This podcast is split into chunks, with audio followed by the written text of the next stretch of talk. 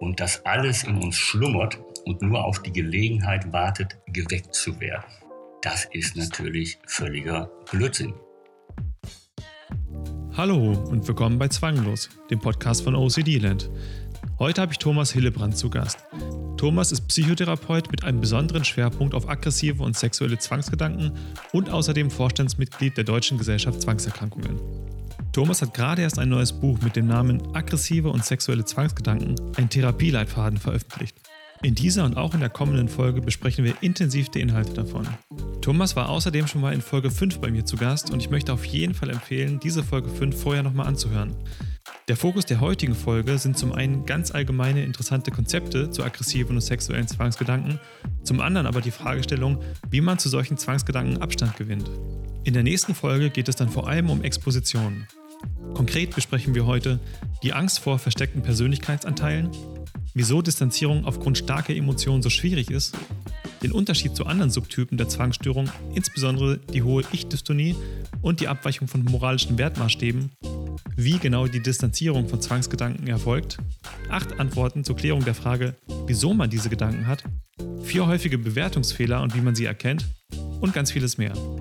Mein Name ist Martin Niebuhr und ich bin der Gründer von OCD Lead. Los geht's. Ja, hi Thomas, herzlich willkommen zurück im Podcast. Ja, hallo Martin, grüß dich. Schön wieder dabei zu sein. Ja, ich habe vorhin auch nochmal unsere erste Podcast-Folge, da habe ich nochmal reingehört und da sind wir ganz am Ende so verblieben, äh, dass wir das Thema Behandlung angerissen hatten, aber gesagt haben, wir machen später nochmal irgendwann weiter. Ja, und dafür sind wir jetzt heute hier. Und zwischenzeitlich genau. hat sich nochmal was anderes ergeben und zwar, du hast ein Buch geschrieben, äh, eigentlich speziell für Therapeuten, aber ich denke, es eignet sich auch für jeden interessierten Betroffenen. Das Buch heißt äh, Aggressive und sexuelle Zwangsgedanken, ein Therapieleitfaden. Ist, glaube ich, letzten Monat erschienen. Ich habe schon gelesen. Und vielleicht kannst du ja schon mal ganz kurz was dazu sagen, was der Hintergrund zu diesem Buch ist und wieso du das geschrieben hast. Ja, also das, das Buch entstand eigentlich aus der, aus der Idee oder aus dem Zustand, dass ich einfach merkte, äh, es gibt zu diesem Bereich im, im deutschsprachigen Raum bislang noch keine Publikation oder Veröffentlichung in dem Umfang, äh, die das mal alles ja ein bisschen differenzierter äh, auch beschreibt und auseinander nimmt. Und insbesondere war es mir immer bei meinen Fortbildungsseminaren, äh, fehlte mir da was zum Schluss, auch noch auf irgendetwas hinweisen zu können. Und es war ein gutes Gefühl jetzt vor, vor zwei, drei, vier Wochen, äh, zum ersten Mal auch äh, zum Ende eines solchen Seminars zu sagen, so, und all das, was wir hier zu aggressiven sexuellen Zwangsgedanken nur kurz anreißen konnten, kann man alles jetzt in diesem Buch auch getrost äh, nachlesen. Also es ist jetzt innovativ. Äh, das Zweite natürlich, was mir auch ganz wichtig ist, es sollte und soll nützlich sein, also nützlich vor allem auch für Therapeuten, äh, dass sie dort ähm, jetzt nicht nur eine Ansammlung von allgemeinen und unkonkreten Statements hören, sondern dass es äh, eben eine konkrete und detaillierte Anleitung ist, einmal zum Verständnis des Störungsbildes, und zweitens eben zur Therapie. Also mein Arbeitstitel war immer aggressive und sexuelle Zwangsgedanken verstehen mhm. und behandeln.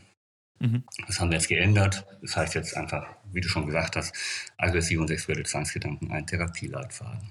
Und der dritte Punkt, der mir wichtig ist, es ist störungsspezifisch. Ne? Es gibt, äh, es wird viel vom Nutzen sogenannter transdiagnostischer Verfahren gesprochen. Das heißt, das sind Verfahren, die jetzt für alle Arten von verschiedenen psychischen Störungen oder Erkrankungen nützlich sind. Die sind auch weiterhin nützlich.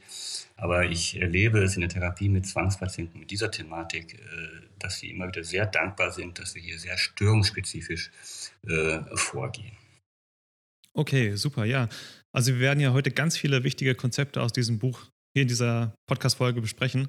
Ähm, wir haben jetzt, oder ich habe auch bewusst gesagt vorher, wir machen das hier relativ oberflächlich, aber auch im Hinblick darauf, dass man alle ganz detaillierte, ausführliche Informationen dann im Buch selbst nachlesen kann. Und ich möchte es auf jeden Fall empfehlen, das Buch, ähm, wie gesagt, auch für Betroffene.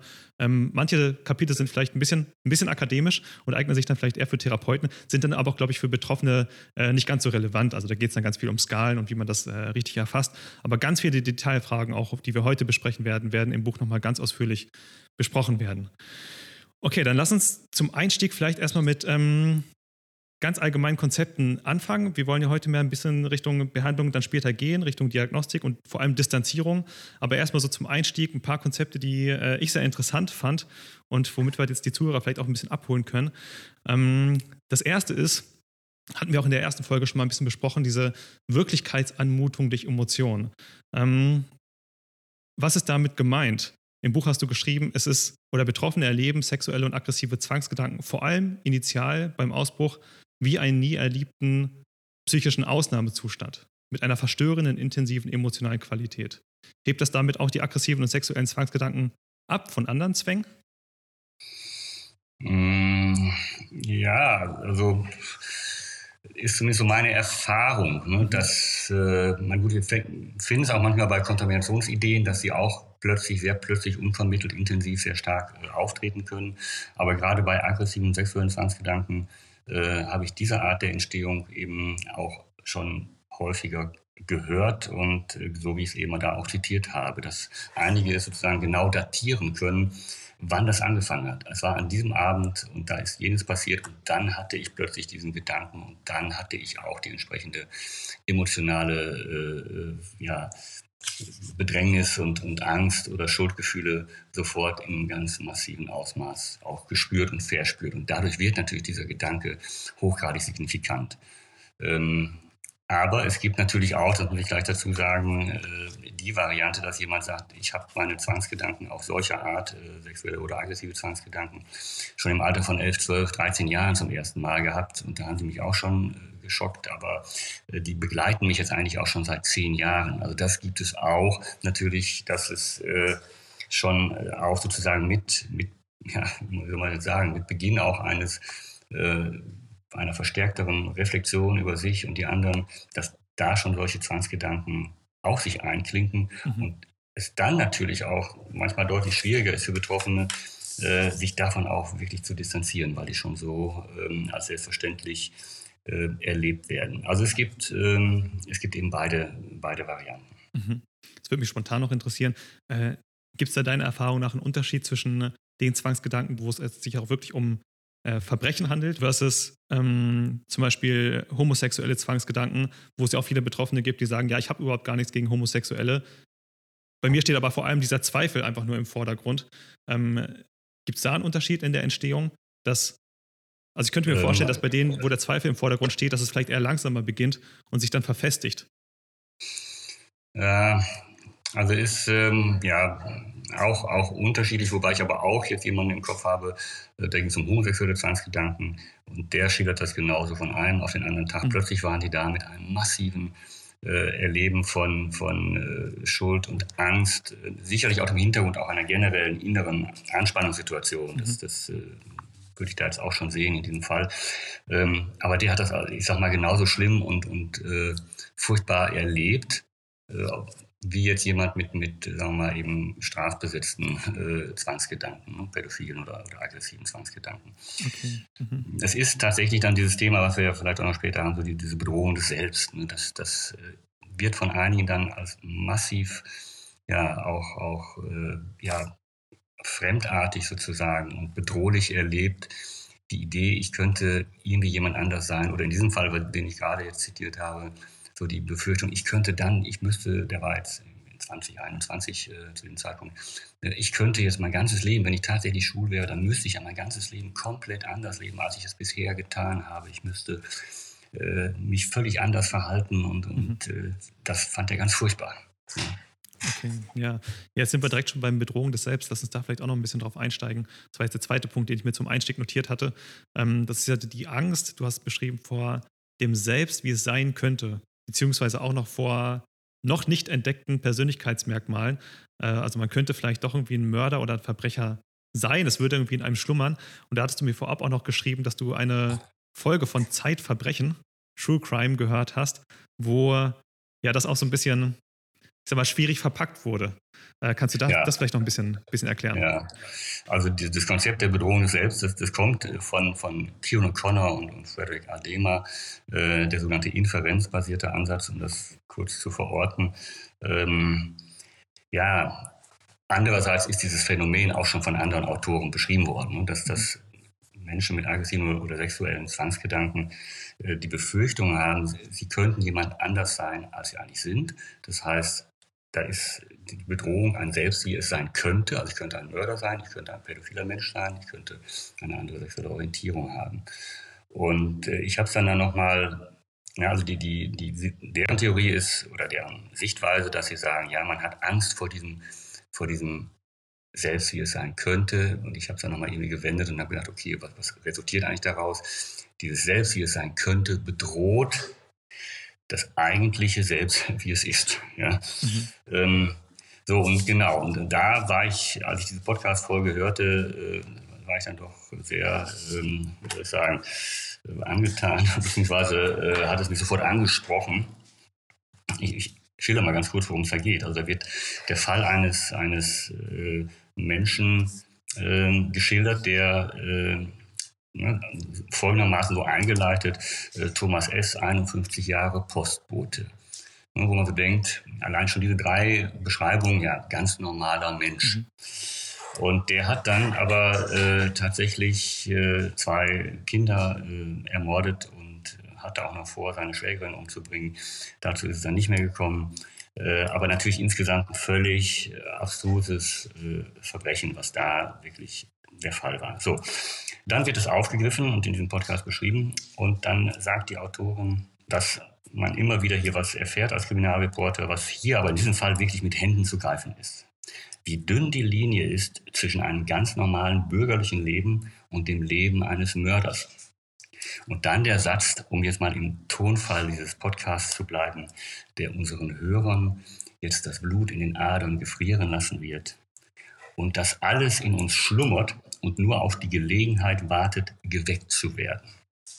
Ja, das ist jetzt natürlich der maximale Trigger ne, für alle. Das ist jetzt der maximale Trigger für unsere speziellen Zuhörer und deshalb kommt auch sofort jetzt an dieser Stelle äh, auch eine ganz klare Einordnung von mir. Das ist natürlich völliger Blödsinn. Ja, ähm, das muss man mal ganz deutlich so sagen. Ähm, dieser Satz beschreibt natürlich exakt die zentrale Grundangst von Menschen mit aggressiven oder sexuellen Zwangsgedanken. Ein böser Anteil sei in uns vorhanden, der zu grausamsten Taten bis hin zum Mord fähig ist und dass er nur noch schlummert und sozusagen durch irgendeinen leichten Trigger ausgelöst werden konnte. Mhm.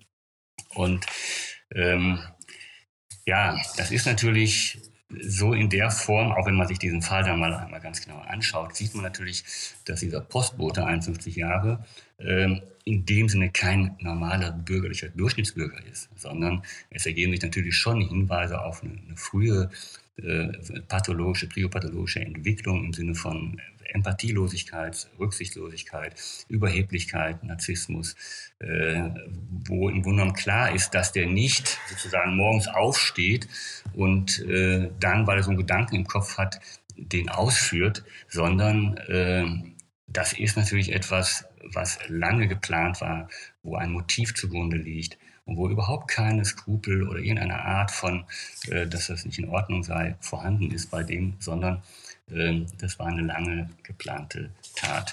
Die Frage ist eher für mich, wie kommen Menschen auf diese Behauptung? Das ist ja jetzt nicht nur hier, sondern es ist äh, generell so eine Idee, die natürlich auch gerade die Zwangspatienten sehr, sehr stark mhm. haben, dass etwas in uns schlummert und nur auf die Gelegenheit wartet, eben geweckt zu werden. Und da glaube ich, äh, dass diese Äußerung auf einen zentralen sogenannten Attributionsfehler zurückzuführen ist. Und dieser besagt, dass wir glauben, im Grunde genommen, dass die Mehrheit der Menschen so denkt und so fühlt wie wir selbst. Wir schließen also von uns selbst auf andere, was man ja auch bekanntlich nicht tun soll. Und einen heimtückischen Mord zu begehen, ist natürlich in der Tat den meisten Menschen völlig fremd. Mhm. Begegnet uns eine solche Tat, wie in diesem geschilderten Fall, überlegen wir, wie sowas passieren kann und gehen dabei vielleicht von der uns eigenen bekannten Persönlichkeits- und Psychostruktur aus. Mhm. Die würde so etwas gar nicht zulassen.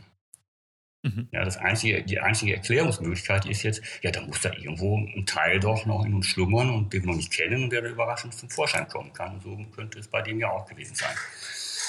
Äh, man übersieht aber bei dieser Schlussfolgerung völlig die komplett und kategorial andere Psychostruktur solcher Täter, mhm. wie in diesem Fall, der schon seit Jahren eine ganz andere Sichtweise auf die Welt hat. Er bejaht Gewalt. Es fehlt schon immer an Empathie. Der ist egozentrisch und rücksichtslos. Der sagt es natürlich nicht jedem. Der geht jetzt nicht durch die Gegend und sagt dem Bäcker, ich bin übrigens jemand, der ist völlig empathielos und, und ich denke permanent daran, jemanden umzubringen. Ähm, und der Ausbruch eben dieser Gewalttat kam jetzt auch nicht aus heiterem Himmel, sondern war, wie ich schon vorhin sagte, von langer Hand geplant und wurde als geniale Lösung eines finanziellen Problems empfunden. und war von keinerlei moralischem Skrupel getrübt. Also hier nochmal, ähm, um diese, diese Aussage entsprechend einzuordnen, das ist die Grundbefürchtung von unseren Zwangspatienten an dieser Stelle, ähm, die aber letztlich völlig haltlos ist. Man muss sich eher die Frage stellen, wie kommen Menschen auf die Idee, so etwas äh, zu sagen oder so etwas zu äußern. Ja, du hast das letzte Mal, glaube ich, in der letzten Folge auch noch die Vermutung geäußert, dass vielleicht so dieses tiefenpsychologische Allgemeinwissen aus den letzten 100 bis 150 Jahren sich irgendwo in das, ähm, ich sag mal, Volksgedankengut eingeprägt hat. Und ich hatte witzigerweise, wir hatten gestern äh, eine Frage in der Community, da hieß es, glaube ich, auch, ich habe das Gefühl, mein Unterbewusstsein würde zu mir sprechen mit den Zwangsgedanken. Das ist ja im Prinzip auch das Ähnliche, dass man das Gefühl hat, ja, da ja. stummert irgendwas in einem, das Un Unentdeckte, das, das, das Unterbewusste, äh, was da lauert und was zu mir spricht in Form von Zwangsgedanken. Ähm, und ich habe manchmal die Vorstellung, dass, dass ja, diese tiefen psychologischen Ideen, ähm, die vielleicht gar nicht so viel mit Zwangsstörungen zu tun haben, die vielleicht auch ihre Daseinsberechtigung haben, aber die hier einfach dann zu falschen Schlussfolgerungen führen. Ja, äh, das ist richtig. Ne? Das, das ist natürlich nochmal so ein, so ein eigenes Kapitel. Mhm. Da wurde natürlich tatsächlich auch äh, sehr lange, wurden diese, Zwang, diese aggressiven Zwangsgedanken auch ja, in gewisser Weise schon auch sehr ernst genommen. Ich habe jetzt nochmal eine alte äh, Literatur Veröffentlichung gehabt, ich weiß nicht, aus den vielleicht 70er Jahren. Ähm, da wird das Ganze noch als Tötungsimpulse bezeichnet. Mhm. Ja, das ist natürlich jetzt auch ein Wort, äh, wo man äh, ja selber Angst kriegt. Ne? Also das, mhm. ähm, es sind und bleibt, bleiben aggressive Zwangsgedanken, die ähm, nur insofern etwas über die Persönlichkeitsstruktur aussagen, dass es genau das Gegenteil von dem ist, was diese Betroffenen innerlich spüren und, und wo ihre moralischen Werte eigentlich äh, orientiert sind. Mhm.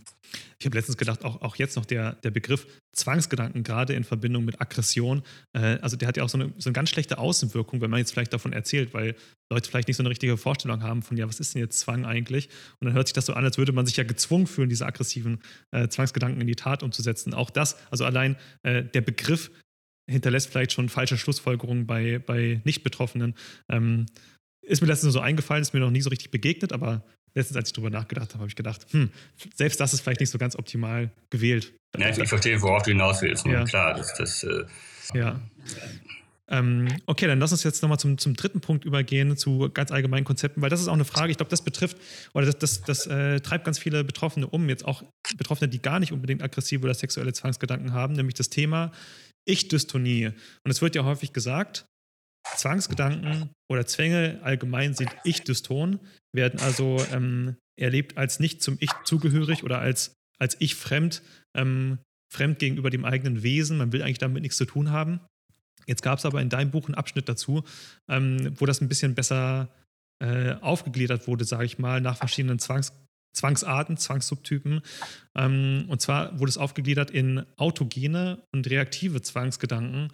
Und das fand ich total interessant zu hören, weil ich glaube, das klärt auch ganz viele Fragen von, von Betroffenen, weil häufig höre ich ja zum Beispiel von Betroffenen mit Waschzwängen oder auch mit, mit äh, Beziehungszwangsgedanken von, ja, ich weiß gar nicht, so als, als ganz ich das Ton erlebe ich das gar nicht. Das ist ja schon irgendwie für mich wie so eine Warnung. Ähm, aber es ist jetzt für mich nicht komplett wertefremd oder komplett, komplett fremd von mir selbst. Genau. Nee, das, äh, deshalb gab es und gibt es da in dem Bereich auch bei Studien manchmal wirklich Verwirrung, weil das nicht sauber getrennt wurde. Ähm, wir kommen ganz kurz eben zu autogenen reaktiven Zwangsgedanken. Das ist ein Konzept von, von, äh, von Lee und Kwon. Das sind zwei südkoreanische äh, äh, Forscher zu dem Thema. 2003 haben die das veröffentlicht, weil die auch irgendwie gesehen haben, dass es innerhalb der Zwangsgedanken, da gibt es doch Differenzierungen. Wir können die nicht alle über einen Kamm scheren. Und die nennen dann einmal die autogenen Zwangsgedanken und nennen als typische Beispiele genau unsere, um die es hier heute geht, sexuelle, aggressive, blasphemische, das heißt also gotteslästerliche oder unmoralische Gedanken. Und die reaktiven Zwangsgedanken, äh, die nennt, das sind die eben mit Kontaminationsideen, äh, Unordnung, Asymmetrie, ich könnte was verloren haben oder ich könnte einen Unfall verursacht haben, all, all diese Dinge. Mhm. Und deren Unterscheidung ist jetzt autogen reaktiv. Also autogen hat, das leiten die jetzt daher ab, dass sie sagen, ja, das sind oft Gedanken, die kommen einfach sozusagen direkt aus dem Kopf, die sind irgendwie immer da und äh, da braucht man jetzt auch gar keinen konkreten Stimulus, der das irgendwie auslöst. Äh, passiert natürlich auch. Also wenn jemand mit pädophilen Zwangsgedanken Kinder sieht, hat er natürlich pädophile Zwangsgedanken dann. Mhm. Äh, aber das ist eben auch oft einfach so. Man, man fängt über irgendwas an nachzudenken und schon hat man wieder diese Zwangsgedanken. Und die reaktiven Zwangsgedanken sagen, sie seien eben ja, oft durch, durch bestimmte Auslöser äh, reaktiv, sozusagen man reagiert auf, auf jetzt eine, eine, eine Türklinke, die man sieht und meint, die sei verschmutzt.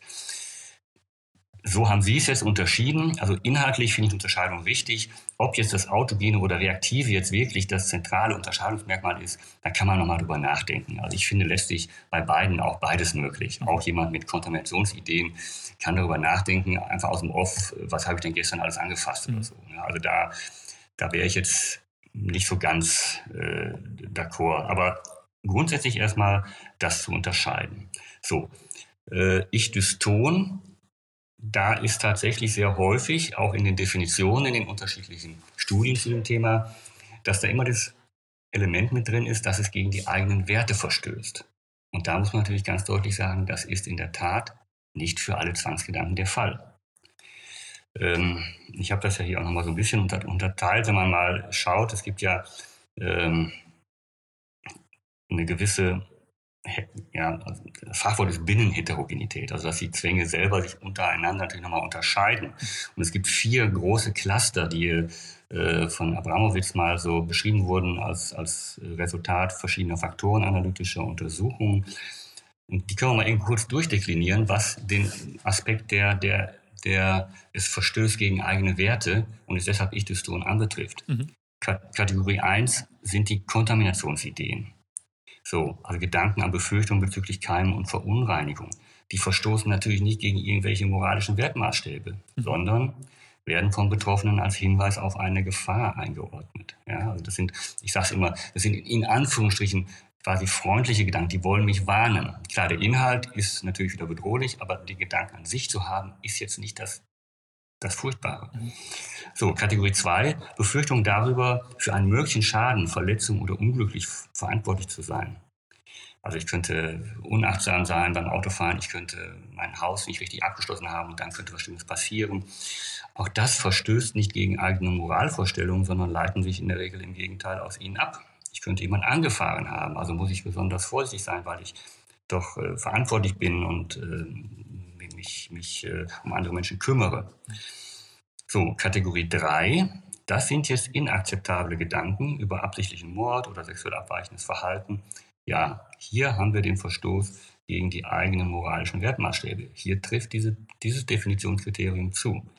Und die Kategorie 4, Befürchtungen, die Symmetrie und Vollständigkeit betreffen und das Bedürfnis, dass Dinge genau richtig sein müssen, die weisen da überhaupt keinen Bezug zu irgendwelchen moralischen Werten auf. Hier steht ein stark empfindungsbasierter Drang nach Vollständigkeit im Vordergrund und weist nur einen geringen Bezug zu irgendwelchen kognitiven Konzepten auf. Also auch das hat jetzt mit Ich-Dystonie in dem Sinne jetzt nicht viel zu tun. So, also von daher ist die Verwirrung auch unterhalb oder innerhalb jetzt der, der Betroffenen äh, insofern auflösbar, als dass die Ich-Dystonie im Sinne von es verstößt gegen meine Werte ähm, nur bei den unakzeptablen oder inakzeptablen Gedanken zu finden ist. Macht Sinn, macht Sinn. Das ist ja wahrscheinlich auch der, jetzt wahrscheinlich der Grund, weswegen du dieses Buch geschrieben hast. Das, das ist doch einer der Hauptgründe, weswegen aggressive und sexuelle Zwangsgedanken ja wirklich doch nochmal irgendwie anders sind und vielleicht äh, genauerer Aufmerksamkeit bedürfen, ähm, auf die man dann auch in der Therapie einzugehen hat. Sehe ich das richtig? Ja, genau. Ja. Hm, das war mir eben auch wichtig, das, das immer so herauszustellen. Nicht, bitte nicht alles über einen Kamm scheren, sondern da wirklich auch die, die, die Differenzierung und die Unterschiede zu sehen. Ja. Und wie gesagt, es, ist, es geht bis in die Studien hinein, die sich dann wundern, warum sie irgendwelche unklaren Ergebnisse haben, weil sie das nicht getrennt haben, richtig. Ja, ja. ich meine, mir ist dann auch äh, aufgefallen, gestern, als ich es nochmal gelesen hatte, von Betroffene von äh, Waschzwängen zum Beispiel oder von Kontrollzwängen, die ähm, ziehen ja auch häufig ihre Angehörigen dann mit ein in die Rituale. Das heißt, da ist es dann vielleicht gar nicht so verdeckt. Also zumindest weniger als Betroffene vielleicht von aggressiven und sexuellen Zwangsgedanken, die das auch gegenüber ihrer Familie in den meisten Fällen verheimlichen, ähm, ja. wo Scham nochmal eine ganz besondere Rolle spielt, auch was die Therapie angeht. Und dann lass uns vielleicht da jetzt direkt mal rübergehen. Ich hatte so ein bisschen die Idee jetzt auch für, ähm, für die Aufnahme. Viele Betroffene haben ja die Befürchtung, auch einen Therapeuten oder eine Therapeutin aufzusuchen, eben wegen dieser hohen Scham, weil sie vielleicht auch Angst haben, verurteilt zu werden. Und die Idee war so ein bisschen jetzt, mal so ganz grob durchzuspielen, auch anhand deines Buchs, wie läuft denn eigentlich so eine Therapie bei aggressiven und sexuellen Zwangsgedanken ab? Wir haben jetzt schon ganz viel Psychoedukation gemacht, jetzt auch schon in den ersten 20 Minuten von dieser Folge, aber auch in der letzten Folge. Ähm, was würde denn eigentlich passieren, wenn jetzt ein Betroffener bei dir in der Praxis landet? Ähm, wie würde man da vorgehen im Laufe der Therapie? Und der erste Punkt, den du dann ähm, als größere Kapitel, was du in deinem Buch dann auch dort beschreibst, ist dann Thema Diagnostik. Damit fängt es ja dann wahrscheinlich an. Und dann geht es darum, die Zwangsgedanken zu ermitteln und der Betroffene teilt die dann mit. Ähm, für die Therapeuten ist dann wichtig, dass die Zwangsgedanken bestimmte Erkennungsmerkmale haben. Ähm, und darüber würde ich jetzt gerne ein bisschen, bisschen mehr sprechen. Ähm, da hattest du zum Beispiel genannt, das hatte ich gerade auch schon erwähnt, worauf sollen Therapeuten achten? Ja, zum Beispiel, dass Betroffene die Befürchtung haben, vom Therapeuten verurteilt zu werden. Kannst du ja. dazu noch ein paar Sachen sagen? Nee, genau, gerne. Also das, äh, ähm, das ist bei, bei vielen Betroffenen natürlich eine ganz große Angst und Scham, ja, weil sie selber nicht genau wissen, wie soll ich jetzt meine Gedanken einordnen, dass sie die Befürchtung haben, dass der, der Therapeut auch äh, ja, lässt sich dann doch irgendwann zu dem Schluss kommen könnte, nee, da ist doch wirklich was dran, es ist doch was mit, mit ihnen nicht in Ordnung, sind vielleicht doch äh, schwul oder sind vielleicht doch, äh, äh, was ja jetzt gar nicht schlimm wäre, ne? völlig klar. Mhm. Aber ähm, sie sind vielleicht doch äh, aggressiv oder, oder pädophil, da könnte was sein. Äh, und dass die Therapeuten das so äußern, das ist jetzt eine große Befürchtung von, von Patienten. Es gibt, das habe ich auch im Buch, zwei Studien zitiert, die da auch in dieser Hinsicht ähm, Therapeuten Fallvignetten, also Fallvignetten heißt Beschreibungen von, von Fällen vorgelegt haben und die sollten einordnen, äh, handelt es sich hier um Zwänge, um Zwangsgedanken, aggressive sexuelle Zwangsgedanken oder irgendwas anderes. Und da war schon auch die Fehlerquote äh, bei eben ähm, pädophilen Zwangsgedanken hoch. Noch höher waren sie bei äh, Zwangsgedanken, die sexuelle Orientierung betreffen, also homosexuelle Zwangsgedanken. Und äh, während Kontaminationsgedanken, das konnte von den meisten Therapeuten gut erkannt werden. Also äh, auch deshalb ja dieses Buch, um hier für mehr Aufklärung auch unter den Therapeuten äh, zu, zu sorgen. Das heißt, ähm, aber letztlich, ja, sind natürlich schon auch äh, die meisten Therapeuten da in der Form auch, auch aufgeklärt, hoffe ich zumindest, ähm, da nicht sofort in, in, in eine Schockstarre zu verfallen, sondern sich das erstmal anzuhören und auch einzuordnen. Wenn Patienten kommen und sagen so etwas wie, ja, ich habe äh, ganz, ganz furchtbare Gedanken, die mir äh, viel, viel Leid bereiten, wo ich immer wieder darüber nachdenken könnte.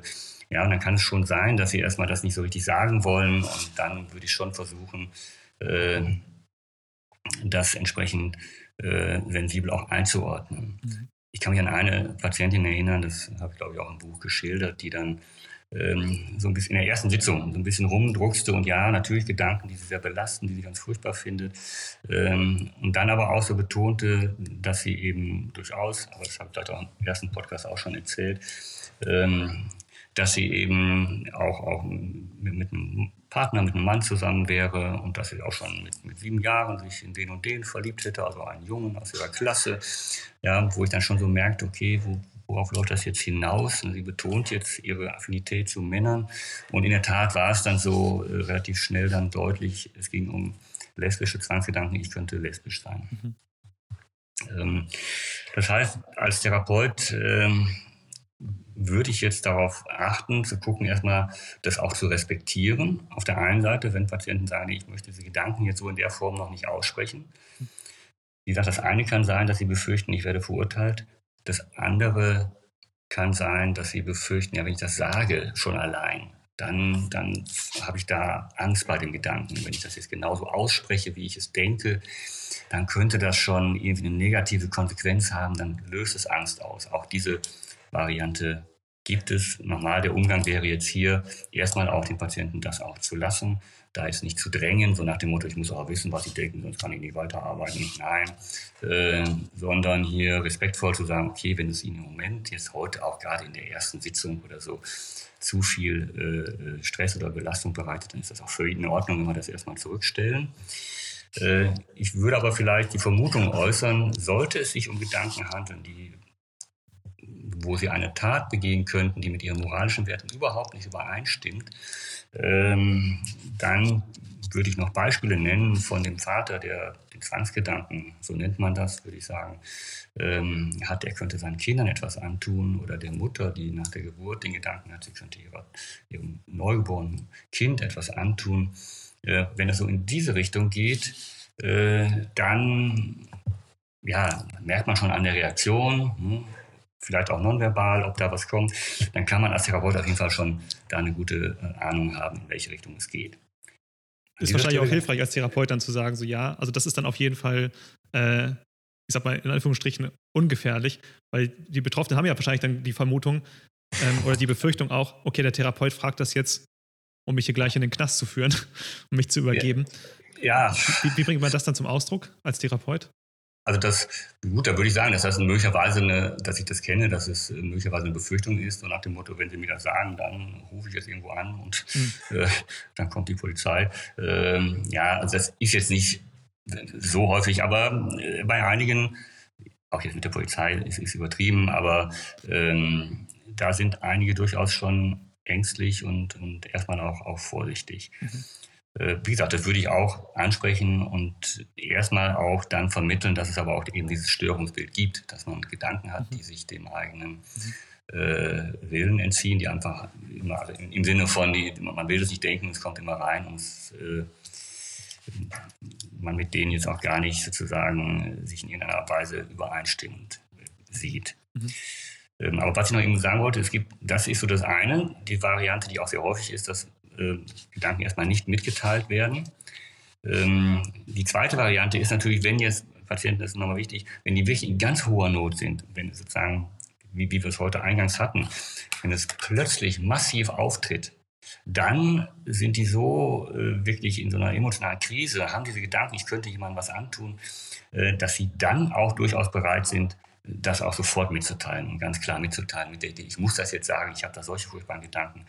Und dann äußern die sofort auch, was, was sie denken. Mhm. Also es gibt diese beiden Varianten. Mhm. Okay, verstehe. Genau, als, als, Merkmal hast du dann vor allem noch ähm, angeführt, dann ist es einfach primär Angst, Schuld und Zweifel und auch Suche nach Indizien in der Biografie, das hatten wir vorhin auch schon mal angesprochen und, genau, äh, ähm, und auch in der letzten Folge ganz ausführlich besprochen gehabt. Also das hatten wir schon, okay. Genau, mhm. genau. Auch, ähm, ich sag mal, ein größeres Kapitel bei dir ist auch die Form der Neutralisierung. Das Thema hatten wir auch in der letzten Folge ziemlich ausführlich besprochen, deswegen würde ich das heute eher ein bisschen zurückstellen. Ähm, ja. Für die Zuhörer, das kann man auch im Buch nochmal ganz ausführlich nachlesen. Ich gehe einfach mal über die sechs Punkte nochmal drüber. Das eine ja. ist mentale Rekonstruktion. Also da versucht man in, ähm, gewisse Ereignisse in der Vergangenheit wiederherzustellen, also im Kopf durchzugehen, ob man da irgendwas findet. Ähm, zweites Rückversicherung, also bei anderen äh, Menschen, vielleicht auch beim Therapeuten, fragen, ob man jetzt ein schlechter Mensch ist, zum Beispiel. Äh, die paradoxe Provokation, das ist vor allem bei sexuellen Zwangsgedanken Kontrolle, genitale Reaktion, also Selbsttest und Prüfung, ob man in gewissen äh, Situationen ähm, ja, eine gewisse genitale Reaktion verspürt. Ähm, Nummer vier, das ungewollte Eingestehen, also dass man, dass man sich in Anführungsstrichen eingesteht, dass man jetzt tatsächlich ein Mörder ist und vielleicht sogar zur Polizei geht und sich selbst anzeigt. Ähm, das ist quasi auch eine Zwangshandlung, eine Neutralisierung. Nummer fünf, Gegengedanken denken. Äh, ganz klassisch, also bei einem sexuellen aggressiven Zwangsgedanken dann an etwas anderes denken, um das zu neutralisieren. Und das sechste dann die Vermeidung, wo man versucht, gewissen Situationen äh, oder auch Gedanken komplett aus dem Weg zu gehen und diese, diese zu meiden. Und das sind alles Neutralisierungen, die den Zwang langfristig am Leben halten. Und da kann man ganz viel zu nachlesen in äh, dem Buch von Thomas oder auch in die letzte Podcast-Folge, Episode 5, nochmal reinhören. Hm.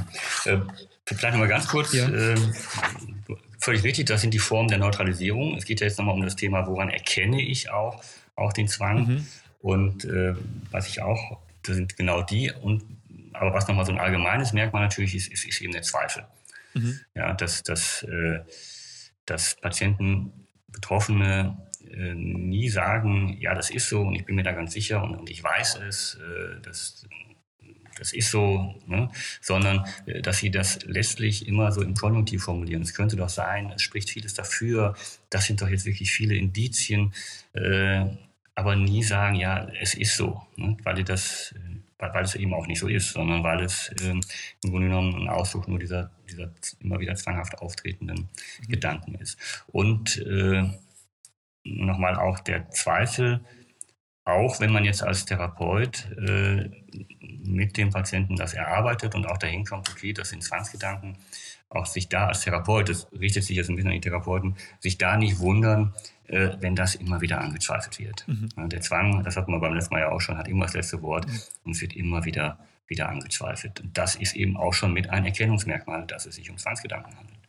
Okay, ja, das ist auch nochmal, glaube ich, ganz wichtig zu betonen. Der Zweifel vor allem. Ja. Es ist der Zweifel. Ähm, ich glaube, vielleicht sogar für Therapeuten wichtiger als für Betroffene steht in deinem Buch auch noch ein bisschen was zur Differentialdiagnose, also wie man das jetzt äh, abgrenzt, zum Beispiel gegenüber einer wirklichen Pädophilie. Ähm, könnte vielleicht dahingehend auch nochmal interessant sein. Ich glaube, für Betroffene, solange man zweifelt, es ist ja relativ klar, dass es dann eine, Zwang, also ist klar, dass es dann eine Zwangsstörung ja, ist. Ja, ähm, ja, gut. Und da, da sehe ich so ein bisschen jetzt so den Punkt, äh, dass Betroffene das jetzt wiederum auch natürlich im Rahmen von so einer zwanghaften Recherche ja. auch nutzen könnten und da wieder alles durchdeklinieren. Ne? Also das, äh, ja. das, ja. Wäre einfach ein weiteres Zeichen dafür, dass es eine Zwangsstörung ist. Richtig. Also wer jetzt das Buch kauft, um das nachzulesen, um ganz sicher zu ja. sein, dass man nicht ja. aggressiv oder pädophil ist. Also wenn das die Intention ist, dann ist das wahrscheinlich schon direkt das Anzeichen dafür, dass es eine Zwangsstörung ist. Ja, ja. Würdest du auch sagen? Okay, genau. alles klar. Gut, äh, ja, ist gut, dass wir das nochmal gesagt haben, so ein bisschen auf der Metaebene. Diese Folge ist gesponsert von mir. Als Gründer von OCDland investiere ich viel Zeit in gut recherchierte Blogartikel, ansprechende Instagram-Posts und die Produktion dieses Podcasts. Wusstest du beispielsweise, dass die Produktion einer einzigen Podcast-Folge mit Vorbereitung und Schnitt etwa 20 bis 30 Stunden in Anspruch nimmt? Wenn du mich bei meiner Mission unterstützen willst, dann würde ich mich sehr über deine Plus-Mitgliedschaft freuen. Als Plus-Mitglied hast du außerdem Zugang zum geschützten Community-Forum, wo du anonym alle deine Fragen an über 100 andere Betroffene stellen kannst, die bereits ihre Zwänge überwunden haben oder gerade dabei sind. Den Link dazu findest du unten in der Beschreibung. Bis bald in der Community und weiter geht's mit der Folge. Also nachdem du jetzt wahrscheinlich als Therapeut ähm, ganz viel erfasst hast, Diagnostik, was sind denn jetzt auch die Neutralisierungen? Du hast vielleicht ein ganz gutes Bild bekommen, was sind die Zwangsgedanken und die Befürchtungen, die es zum Betroffenen hat. Ähm, wäre jetzt der nächste Schritt, auch in deinem Buch, die Distanzierung. Was genau bedeutet Distanzierung? Warum macht man Distanzierung? Ähm, was sind die Ziele der Distan Distanzierung? Ja, gut, also Distanzierung oder Zwangsdistanzierung, wie ich diesen Begriff da ja so, so wähle, der vielleicht im ersten Moment auch etwas ungewöhnlich klingt, oder Distanzierung von den Zwangsgedanken, ähm, ist dann etwas genauer nochmal umschreibt. Ja, da ist natürlich die zentrale Botschaft, dahin zu gehen oder dahin zu kommen, dass diese Gedanken eben tatsächlich nur Gedanken sind, die nichts äh, über die Persönlichkeit oder die Identität des, des Betroffenen aussagen, ähm, dass wir dahin kommen, Gedanken überhaupt äh, nicht mehr für bare Münze zu nehmen, sondern eine Distanz zu den Gedanken aufbauen. Und das, das ist natürlich jetzt auch auf so einer Metaebene so, eine, so ein Konzept, dass man sich klar macht, wie denke ich eigentlich oder wie, wie ernst nehme ich eigentlich meine Gedanken? Was habe ich überhaupt für ein Bild von Gedanken? Ähm, und da gibt es ja, verschiedenste Ansätze, aber ein, ein wichtiger Punkt ist zu unterscheiden zwischen dem sogenannten Objektmodus, das kommt jetzt aus der sogenannten metakognitiven Therapie nach, nach Adrian Wells. Aber ich finde es ganz gut, diese Unterscheidung der Objektmodus. Wenn ich in diesem Modus bin, dann nehme ich die Gedanken für Münze. Und wenn ich den Gedanken habe, äh, ich könnte einem Kind was antun, oh Gott, dann, dann muss ich äh, sofort äh, ganz verzweifelt äh, denken, oh Gott, was bin ich für ein Mensch? Und, und wenn ich sowas denke, dann tue ich das auch schon bald. Ich habe doch diesen Gedanken gehabt und der Gedanke, der ist doch sowas von signifikant und, und äh, es ist ganz furchtbar. Also der Gedanke wird sofort als Ausdruck von Realität gewertet. Mhm. Und im sogenannten metakognitiven Modus, da habe ich folgende Gedanken über meine Gedanken, indem ich sage, hey, Gedanken sind erstmal nur neurophysiologische Aktivitäten in meinem Gehirn. Die sind erstmal in meinem Kopf Gedanken, die jetzt so mit der Realität oder mit der Wirklichkeit erstmal überhaupt nichts zu tun haben. Mhm. Gedanken sind Gedanken, Gedanken handeln nicht. Ich kann mir diese Gedanken erstmal anschauen. Äh, ich schaue von oben drauf, was habe ich denn da für Gedanken? oder solche Sprüche wie, glauben Sie nicht alles, was Sie denken. Mhm. Man bringt das auch zum Ausdruck, dass man sagt, hey, ich muss mir erstmal angucken, was ich denke. Mhm. Und da äh, besser zu werden, das ist ein Ziel der Zwangsdistanzierung. Vielleicht mal so, so, ein, so ein Bild, so eine Metapher, so wie äh, die, die Skizze oder die Zeichnung äh, eines Vogels nicht fliegen kann, kann auch der Gedanke nicht in irgendeiner Form äh, direkt zu irgendeiner Handlung führen oder irgendein Ereignis auslösen, was eben tatsächlich äh, auch ein wirklich zentraler, hm, wie soll man es jetzt sagen, also schon eine zentrale Eigenheit ist, gerade bei aggressiven und sexuellen Zwangsgedanken, hier eine viel zu enge Verknüpfung zu sehen zwischen Gedanken und, und dass daraus irgendetwas sofort entsteht oder sofort ein bestimmtes Ereignis stattfindet. Mhm. Genau, verstehe. Ich hatte mir noch äh, aufgeschrieben gehabt, das fand ich eigentlich ganz gut formuliert, so kognitive und emotionale Prozesse in Frage stellen, also das nicht so direkt als gegeben hinnehmen. Das fasst das vielleicht nochmal ganz grob zusammen, was du jetzt gerade gesagt hast. Ähm, das hatte ich und genau, ein Gedanke ist nur ein Gedanke und das Ziel ist auf jeden Fall nicht, was ja viele Betroffene vielleicht initial erstmal haben, diese Zwangsgedanken loszuwerden. Genau, also das Ziel ist eben schon, äh, die Gedanken auch dann am Ende des Tages wirklich äh, annehmen zu können und, stehen lassen zu können, ohne jetzt in die sozusagen inhaltlich groß einzusteigen. Aber ich greife nochmal gerne auf, was du gerade völlig richtig sagst. Gedanken ist das eine. Und das ist eben das, was bei den kognitiven, metakognitiven Theorien und Therapieformen immer sehr stark im Vordergrund steht. Aber, das betone ich ja auch nochmal ganz wichtig, diese Gedanken sind natürlich immer mit einer massiven emotionalen Aktivierung verknüpft. Mhm. Und das wird manchmal vergessen bei den metakognitiven Ansätzen, dass äh, das jetzt nicht einfach, gerade bei aggressiven sexuellen Zwangsgedanken, nicht einfach nur so Gedanken sind, die einen das schon auch belasten und immer wieder kommen, sondern die haben einfach diese äh, ganz starke emotionale Vehemenz. Und auch um die geht es natürlich auch, das dann letztlich anzunehmen und zu akzeptieren und zu erkennen, okay, ich habe diese starke Angst, ich habe dieses starke Schuldgefühl. Das ist auch wirklich belastend, äh, aber die Bedrohung, die ich jetzt dabei spüre oder die Gedanken, die ich dabei habe, das ist nur eine Konstruktion. Also auch das äh, zu erkennen, dass die, das gehört jetzt auch mit zur Zwangsdistanzierung, dass äh, die starke emotionale Qualität kein Beweis ist dafür, dass das, was ich da denke, richtig ist, mhm. sondern äh, dass wir das voneinander koppeln. Äh, dass wir das voneinander entkoppeln, Entschuldigung. Entkoppeln, ja. Genau, also das, das geht ja so ein bisschen in Richtung, was wir vorhin auch ganz zu Beginn besprochen hatten, diese Wirklichkeitsanmutung durch Emotionen, dass das auch ich, ich, ich glaube, dass es wichtig ist, das zu validieren. Ich glaube, das ist auch das, was du betonst, nämlich, dass man eben sagt, dieses, ähm, äh, es gibt einfach diese sehr starke Dissonanz zwischen, man erkennt auf der rationalen Ebene, der Gedanke ist ja irgendwie irrational, aber trotzdem erlebt man diese intensive Emotion, die damit einhergeht. Und diese Emotion fühlt sich so an wie ein Hinweis auf existenzielle Entdrohung, äh, Bedrohung und kann deswegen nicht so einfach ignoriert werden, zumindest wenn man jetzt nicht mehr darüber weiß, was man versucht mit der Distanzierung zu erreichen. Sehe ich das richtig, ja. dass das dieser Zusammenhang ist? Ja, genau, auch, auch nochmal ein wichtiger Punkt. Ne? Also das so, äh, ja, das ist eben so eine, so eine Dissonanz, die erlebt wird. Mhm. man hat einfach dieses mega starke, intensive Schuld- oder Angstgefühl. Und äh, ja, der Gedanke, ja, aber ich, ich, ich bin doch äh, harmlos, ich habe so etwas noch nie getan, ich bin doch völlig in Ordnung.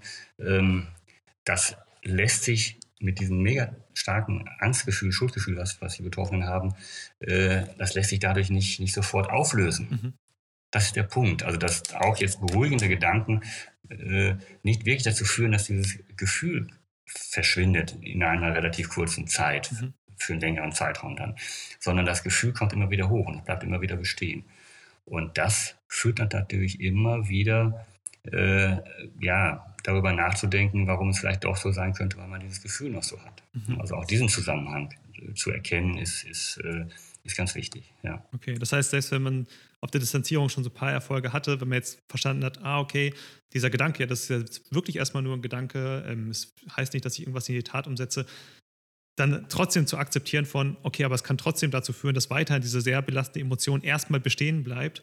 Ähm, genau. Es muss nicht erstmal, ja. es muss nicht zwangsläufig dazu führen und es führt wahrscheinlich in der Regel auch erstmal nicht dafür, äh, dazu. Deswegen gibt es ja noch die Exposition, die wir dann später noch besprechen, ähm, dass man jetzt direkt eine emotionale Beruhigung hat.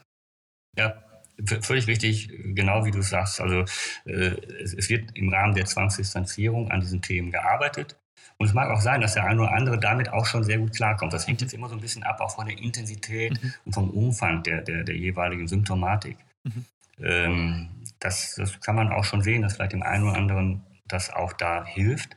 Äh, aber vielen reicht es eben auch nicht aus. Und da ist im Rahmen dieser Zwangsdistanzierungsphase, geht es darum, überhaupt aber erstmal eine Ahnung und auch eine Idee davon zu vermitteln. Mhm. Ja, wie wir Gedanken sehen und äh, wie wichtig es ist, die Gedanken nicht für bare Münze zu nehmen. Dass das nicht sofort funktioniert im, im Alltag, das, das ist völlig klar. Und da haben wir, wie du schon sagst, auch die Exposition, die dann da nochmal ansetzt. Mhm. Okay, macht Sinn. Also alleinige Distanzierungsarbeit reicht dann wahrscheinlich nicht aus. Aber lass uns da vielleicht nochmal gerade ein bisschen weiter drauf eingehen. Du hast in deinem Buch dann ähm, acht Punkte genannt, zu, äh, also im Hinblick auf die Klärung der Frage, warum habe ich denn eigentlich diese Gedanken? Weil das ist ja eine Frage, die sich die meisten Betroffenen stellen. Ähm, und da gehen wir jetzt mal auf, auf die einzelnen Punkte vielleicht ein bisschen genauer drauf ein. Das erste, ja. ich glaube, das hatten wir vorhin auch schon ein bisschen, äh, hattest du, glaube ich, schon mal angesprochen, ist, es ist nicht ungewöhnlich, solche Gedanken zu haben.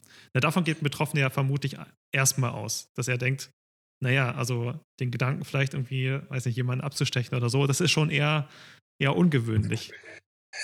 Genau, und, und zwar deshalb, äh, vermuten, dass andere das nicht haben, weil, weil sie sich nicht vorstellen können, dass andere Menschen auch so eine, so eine starke emotionale Reaktion haben. Mhm. Das ist natürlich bei ihnen jetzt wirklich sehr, sehr stark ausgeprägt. Ne? Äh, mhm die Gedanken an sich, ne, gut, da, das haben wir, glaube ich, vielleicht im ersten Podcast auch schon gehabt. Da gibt es entsprechende Untersuchungen, das wurde wirklich lang und breit äh, untersucht und man, man, kriegt eben man immer raus in den Studien, dass, äh, dass im Grunde alle Menschen mal intrusive, ungewollte Gedanken haben, die sich so reinschießen, die dieses Gegenteil von dem, was man eigentlich denken möchte, zum Inhalt haben. Und äh, ja, das gehört sozusagen zum normalen äh, Denkgut mal dazu, dass man, äh, ich sage jetzt mal auf Deutsch auch was total beklopptes Ding. Mhm. Ähm, und ähm, in der Regel, ja, bei anderen nicht zwangsbetroffenen Menschen ähm, werden diese Gedanken eben auch nicht so für bare Münze genommen. Jetzt kommen wir jetzt kriegen wir den Kontakt zu dem, was wir vorhin hatten, dass eben Menschen mit aggressiven und sexuellen Zwangsgedanken sich dadurch auszeichnen, und das haben wir in verschiedenen Studien, kann man das auch sehen, dass sie eben diese enge Verbindung haben, wenn ich was denke, dann ist da was dran. Wenn ich was denke, dann, dann hat das sofort eine Riesensignifikanz für mich und mein Leben. Äh, und das haben eben viele andere so nicht. Mhm. Die, die sehen, okay, das ist ein Gedanke, den, den, ja, der ist jetzt irgendwie blöd, der irritiert mich kurz, äh, aber ist ja Quatsch und weg damit. Okay, das ist direkt der zweite Punkt schon. Ne? Gedanken werden genau. mit Ereignissen gleichgesetzt. Ähm, Thought Action das, Fusion. Genau, das ist das, was ich jetzt gerade schon sagte genau. nochmal. Genau, das, das wäre da, da wird man das nochmal erläutern. Hm? Genau, macht Sinn. Okay, auch mit der Verbindung von, ja, man, äh, es, es, fühlt sich ja so intensiv an. Du hast auch mal ein Buch geschrieben, glaube ich, es fühlt sich wirklicher als die Wirklichkeit an. Und dann genau. kommt das ja auch im Prinzip dieser Schluss dann daraus, ja, äh, dann ist es ja auch wirklich eine Gefahr, wenn es sich wie die Wirklichkeit ähm, anfühlt. Ist es aber ja. natürlich nicht. Ähm, also wir wissen ja auch aus Studien, ne, Zwangsbetroffene, also gerade aggressive sexuelle Zwangsgedanken, ähm, die setzen ja auch ihre Gedanken nicht in die Tat um. Das ist ja relativ gut untersucht auch, ähm, dass das nicht passiert. Auch wenn sich das jetzt genau. ein bisschen wie eine Rückversicherung anhört, aber so ist es halt. Ja, ja. ja. Ähm, nee, genau. Also das ist, sie befinden sich da in einem, einem emotionalen Ausnahmezustand, aber ja, der, den man auch eigentlich mal näher untersuchen müsste. Was, was passiert da auch in der, in der Gehirnverarbeitung? Mhm. Ist dann dieses im, im, Konjunktiv sich aufhalten. Mhm. Es könnte sein, dass das, ich formuliere es manchmal so, ich habe so einen Patienten, dann wie, wie hypnotisiert vom Konjunktiv. Mhm. mhm. Ja, es könnte sein, und dieses könnte sein, dass das entwickelt so eine emotionale Macht dann auch und, und man kommt da nicht mehr raus. Man ist im, im Märchenland des Zwanges, ne, wenn ich mhm. diese Metapher mal eben bemühe, äh, im OCD Bubble Land gefangen und, und äh, und es fühlt sich dann, hier dann das Zitat eines Patienten, wirklicher an als die Wirklichkeit.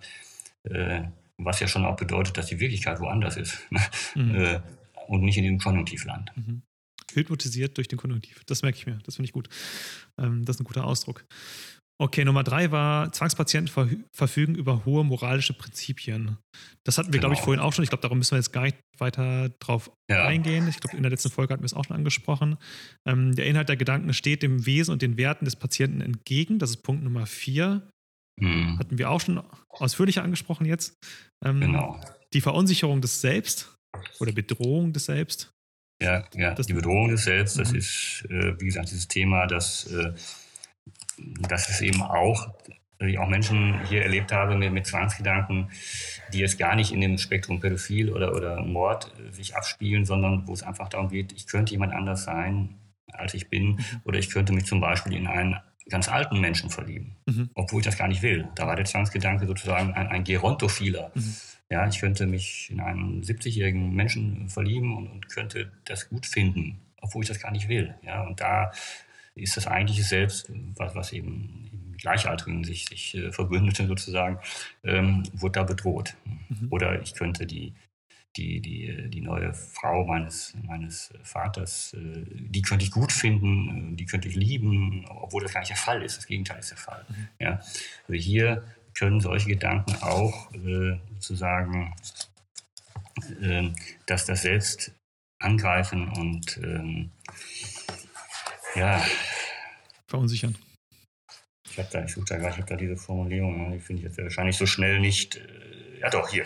Und da ähm, da kann man natürlich drüber nachdenken, was jetzt dazu führt, dass, dass Betroffene mit, mit aggressiven sexuellen Zwangsgedanken oder auch anderen, die das selbst so bedrohen, dass da so eine gewisse Fragilität und Unsicherheit im Erleben des eigenen Ichs mhm. Vorhanden ist. Da kann man natürlich schon drüber nachdenken, auch nochmal jetzt auf anderer Ebene, woran liegt das oder was ist da los. Aber auf jeden Fall scheint das ja eine Voraussetzung zu sein für die Anfälligkeit persönlichkeitsinkompatible Identitätsvermutungen eindringen zu lassen. Mhm, mhm. Okay.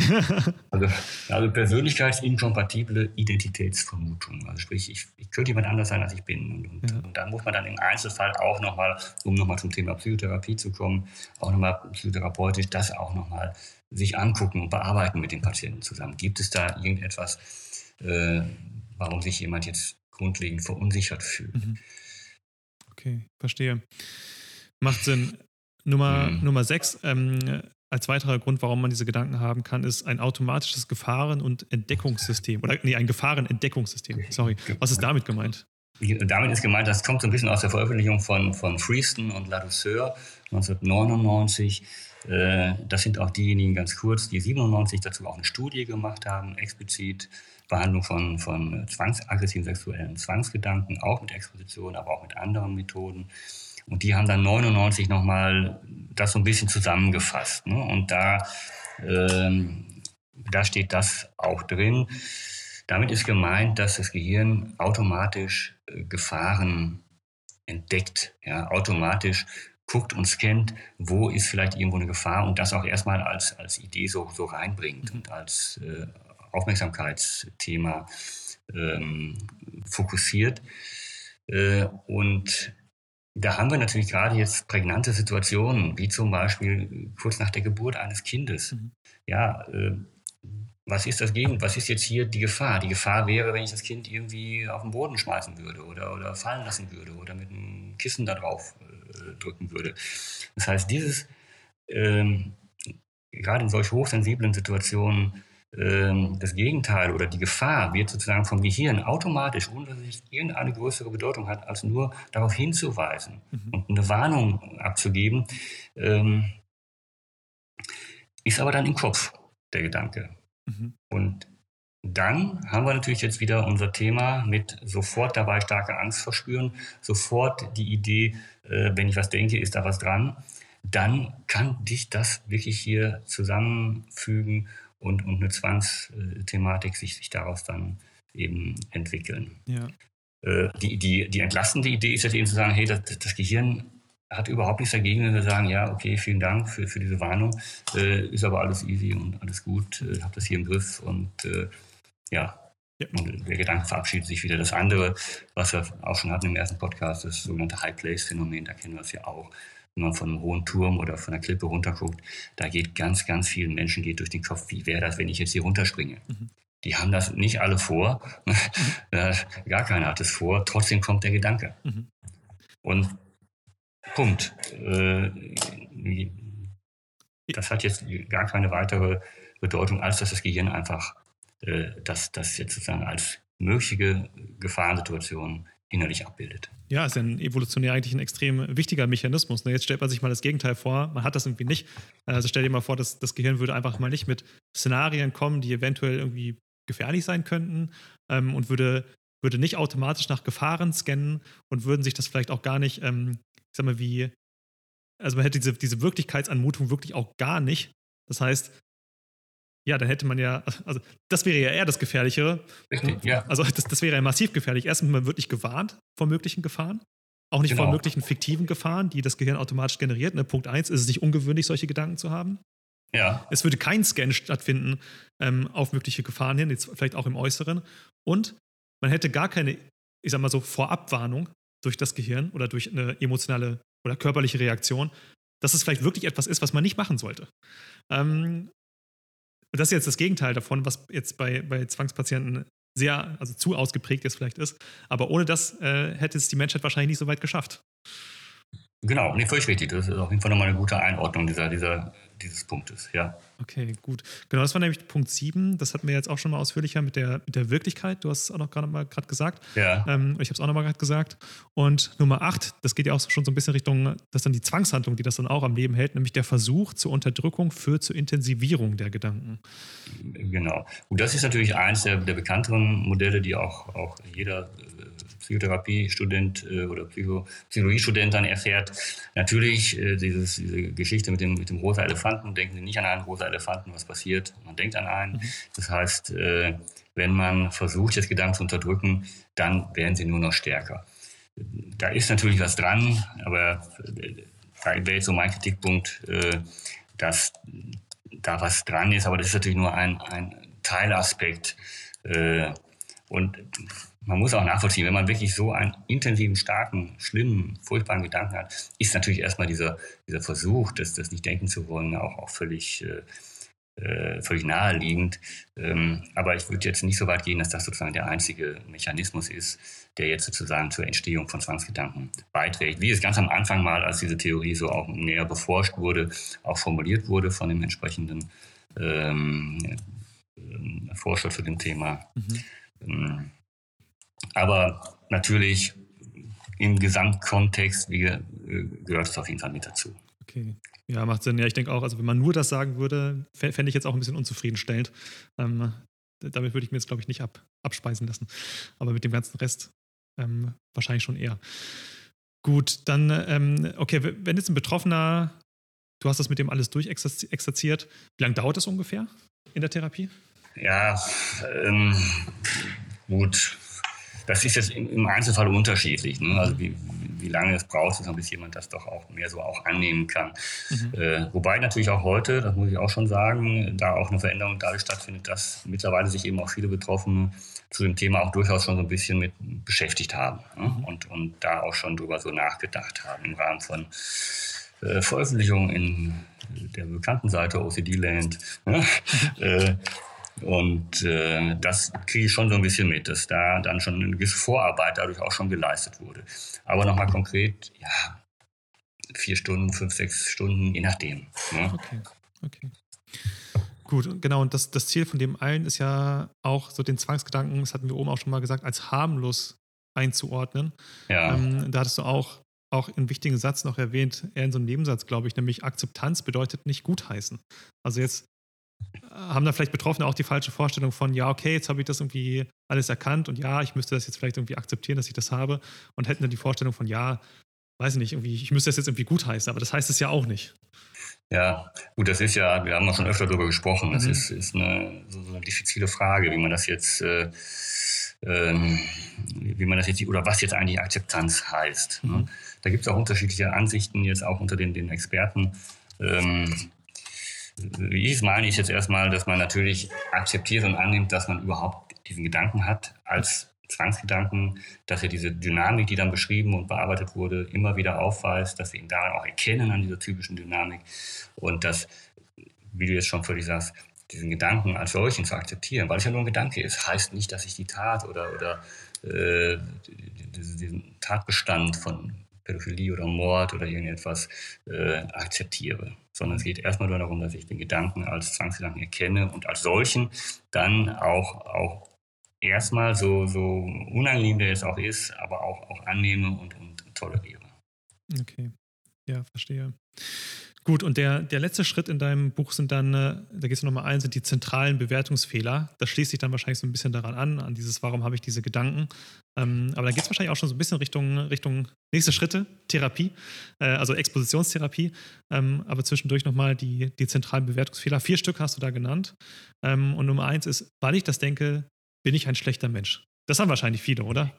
Genau, das ist ein ganz zentraler. Ne? Also da zitiere ich ja immer wieder, einige können es vielleicht schon nicht mehr hören, äh, den, den, Patienten, aber weil es so schön auf den Punkt bringt, äh, allein dafür, diesen Gedanken zu denken, dafür gehört man ins Gefängnis. Hm. Ja, und das macht ja sowas von deutlich, worum es da geht. Ne? Ich habe diesen Gedanken und damit mache ich mich schon schuldig, damit bin ich schon schlecht, gehöre eigentlich ins Gefängnis. Und das hat er geglaubt. Ja? Und wenn man das so glaubt, dann hat man natürlich echt Stress mit solchen Gedanken.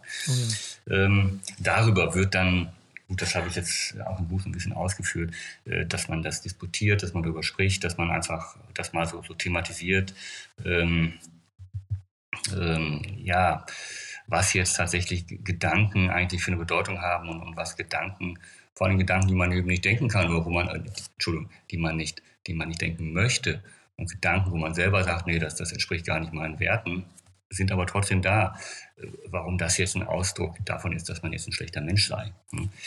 Ähm, zum Beispiel. Also da würde es eben um dieses Thema gehen.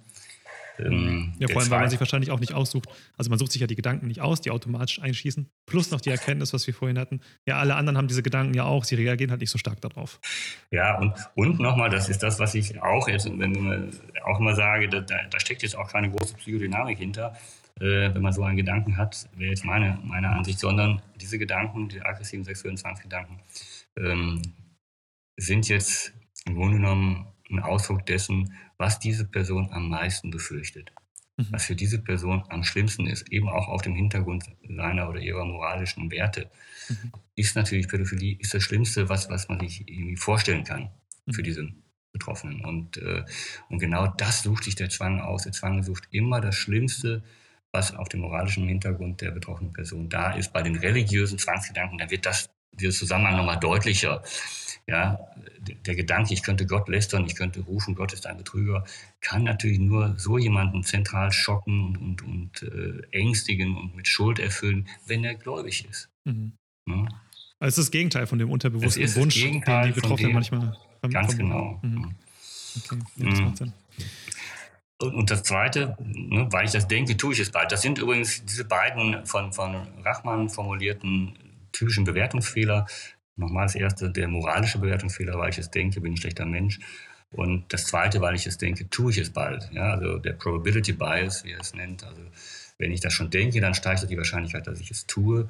Ähm, darauf kann man immer mal gucken, also auch als von Therapeuten ist nochmal, ähm, inwieweit diese beiden Bewertungsfehler vorhanden sind. Es gibt, das muss nicht immer sein, also ich höre gerade von, von Frauen, die jetzt pädophile Zwangsgedanken haben, nicht selten, dass sie sagen, nee, ich, ach, ich weiß, dass ich das nicht tun werde, aber ich habe das ja im Kopf und allein sowas zu denken, allein sowas zu sein, da, da wäre ganz schwer ich ein ganz schlechter Mensch oder damit fühle ich mich ganz, ganz äh, schlecht.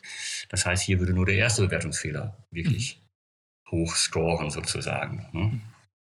Verstehe. Also man muss nicht alle Bewertungsfehler haben. Einer das reicht auch schon mal aus, einer kann ah, besonders ausgeprägt genau, sein. Genau, einer kann dann auch sehr, auch dieser erste ist, ist bei vielen durchaus ja, sehr qualvoll und, und sehr, sehr belastend, weil diese Gedanken ja immer wieder kommen und, und man wird dann immer wieder in dem Moment mit diesem Thema so berührt. Und das erlebe ich bei vielen, dass dann auch so eine dysphorische, also so eine negative, so eine depressiv anmutende Stimmung kommt, weil diese Gedanken immer wieder kommen. Und das, mhm. äh, ja, ist wirklich für Betroffene einfach eine, eine, Qual, auch immer wieder mit diesen Gedanken äh, dann umzugehen.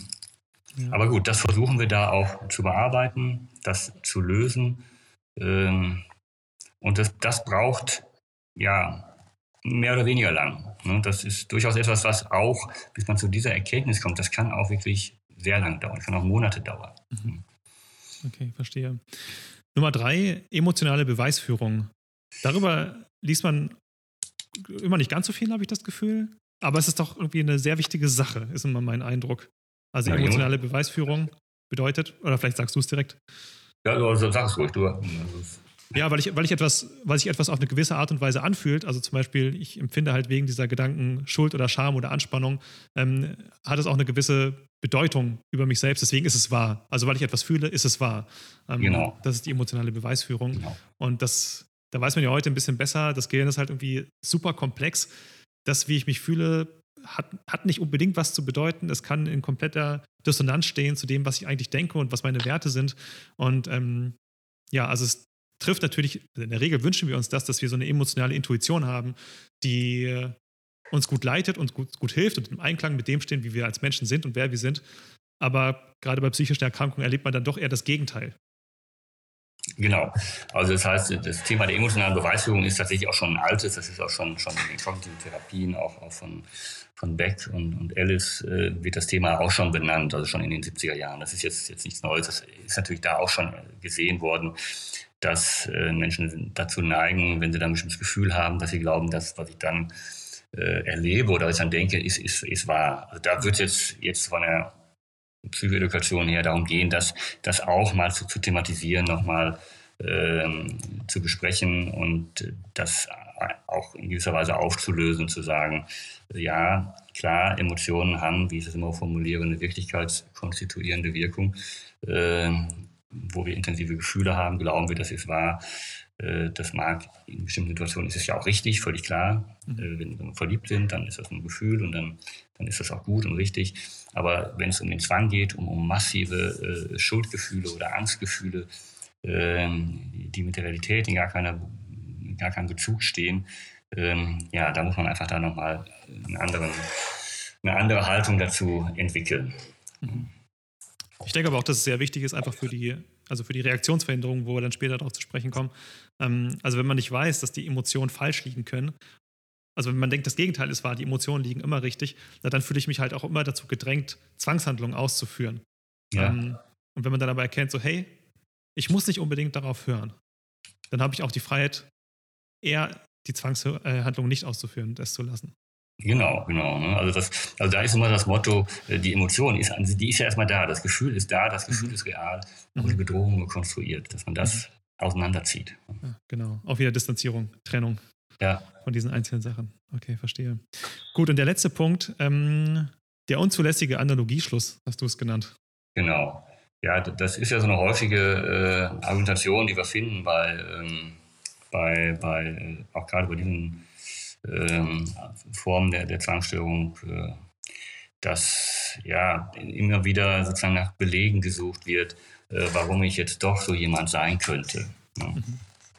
Und äh, ja, pädophile Zwangsgedanken, ne, wo, wo, dann gesagt wird, ja, äh, meine Freundin, die sagt, ich bin, ich bin immer so nett und so, so lieb und, und so, äh, also jetzt eine junge Patientin war das, und die Freundin sagt, du bist doch immer so fürsorglich und lieb und, und nett im Umgang mit Kindern, das ist doch voll dein Ding. Ähm, ja, und wo dann die Patientin schilderte oder für sich dann den Analogieschluss äh, zog, ja, aber pädophile Menschen, von denen liest man ja auch, dass sie immer lieb und fürsorglich und nett zu Kindern sind. Mhm. Ähm, und ich bin das auch. Also könnte ich auch pädophil sein. Ja, Mhm. Und ja, wo wir jetzt vielleicht sagen würden von außen, sagt, ja, das sind nur zwei völlig, das, ist, das kann man ja gar nicht machen. Äh, aber Zwangsbetroffene mit dieser Thematik, die machen das sehr häufig. Und diese unzulässigen Analogieschlüsse so auch äh, zu benennen und das überhaupt diese, diese Mechanik sozusagen, die da immer wieder, wieder abläuft, äh, anzusprechen, auch mit diesem Begriff, der ja jetzt erstmal so ein bisschen hölzern klingt, äh, aber Patienten wissen dann bei mir zumindest dann immer schon Bescheid, äh, worum es da geht. Und nochmal, um das an einem anderen Beispiel ad absurdum zu führen, ist ja dieses Folgende, dass man sagt, ich habe heute Morgen ein Bild gesehen von einem Amokläufer, der, der trug eine Brille. Ja, ich trage auch eine Brille, äh, also bin ich auch ein Amokläufer. Mhm. Ja. Da ja. wird jeder sagen, nee, das kann man jetzt so nicht, nicht machen. Wird wahrscheinlich jeder nachvollziehen können. Ja, ja genau. Okay, super. Dann haben wir ganz viele Sachen heute jetzt schon gerade abgeklärt zur Distanzierung, zur Diagnostik und äh, zu allgemeinen Konzepten. Da würde ich sagen, wenn du jetzt gerade zu diesen Sachen nichts mehr hinzuzufügen hast, machen wir jetzt nee, gerade erstmal Stopp. Mhm. Genau, also erstmal, das heißt, wir haben ja jetzt so ein bisschen besprochen, worum es in dieser, in dieser ersten Phase geht, Phase 1, mhm. Phase 2, äh, Diagnostik und dann eben Distanzierung, Einordnung der Zwangsgedanken, über die Zwangsgedanken Bescheid wissen, die typischen, die typischen Mechanismen erkennen, äh, auf die Metaebene kommen. Ähm, das, das ist das, was in diesem Bereich äh, läuft. Ja, neben dem, was natürlich auch, um das äh, jetzt nicht unerwähnt zu lassen, biografische Anamnese mache ich natürlich auch in den ersten Sitzungen. Ich mhm. möchte natürlich auch etwas über den Patienten erstmal erfahren. Ich sage immer nach dem Motto, was bisher geschah, mhm. äh, dass ich einfach das auch einordnen kann natürlich, überhaupt keine Frage. Also das, das ist für mich schon auch, äh, äh wie soll ich sagen, äh, un, unverzichtbar auch über die Biografie und, und den Werdegang des Patienten etwas zu erfahren. Das steht jetzt hier nicht so explizit drin, äh, weil es jetzt erstmal hier auf das Störungsspezifische sehr stark Bezug nimmt. Aber um das nochmal zu erwähnen, das findet natürlich auch statt. Okay, macht Sinn. Ja, also das, was man sonst in der Psychotherapie auch macht, weiß ich, ja. Komorbiditäten noch versucht irgendwie herauszufinden, ähm, findet hier auch dann natürlich äh, seinen Nutzen. Genau. Seine Anwendung. Okay, gut, dann ähm, machen wir hier jetzt gerade erstmal Stopp und in der nächsten ja. Folge geht es dann weiter mit äh, Exposition. So machen wir es. Vielen Dank, dass du in diese Folge reingehört hast. Wenn sie dir geholfen hat, würde ich mich sehr über eine 5-Sterne-Bewertung in deiner Podcast-App freuen. Damit unterstützt du andere Betroffene dabei, noch schneller auf die richtige Hilfe aufmerksam zu werden. Wenn du mehr über Zwangsstörungen erfahren möchtest, schau unbedingt auch auf unserer Website vorbei. Neben dem ganzen Wissen, das du dort findest, kann ich insbesondere den Austausch unter Betroffenen in unserem Community-Forum empfehlen. Dort kannst du auch alle Fragen zu dieser Folge oder ganz allgemein zum Podcast stellen. Bitte bedenke, dass weder unser Podcast noch eines unserer sonstigen Angebote ein Ersatz für eine psychotherapeutische oder ärztliche Behandlung ist. Falls du unter einer psychischen Erkrankung leidest, suche bitte einen Arzt oder Psychotherapeuten auf. Bis zur nächsten Folge.